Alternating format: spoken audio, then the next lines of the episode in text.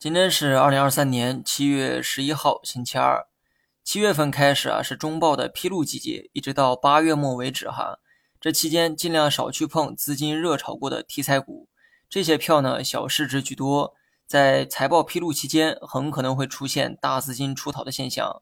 逻辑呢也很简单，成绩单没出来之前，散户也判断不出公司的好坏，只知道股价上涨的就是好公司。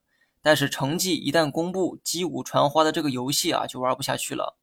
反过来，那些经历过长期下跌、估值处在低位，而业绩一直比较稳定的行业，需要引起你的重视，比如说医疗、新能源等等。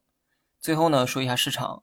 中午的时候，我提到过一个观点哈，如果今天收在三二一八点以上，大盘日线可能会迎来小反弹的走势。依据呢很简单，因为三二一八点这个位置。刚好击穿了所有短期均线，上行的阻力也将被击穿，最终呢收在了三二二一点哈，这个位置呢比较尴尬，有种通厕所没通透的感觉。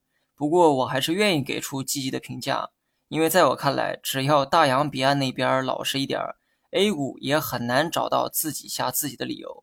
如果把周期啊稍微放长一些，我对短期走势呢也一直是乐观的态度。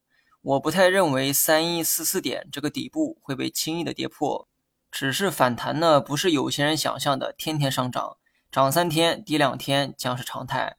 等中报披露以及重要会议召开之后，我呢可能会继续我的加仓计划。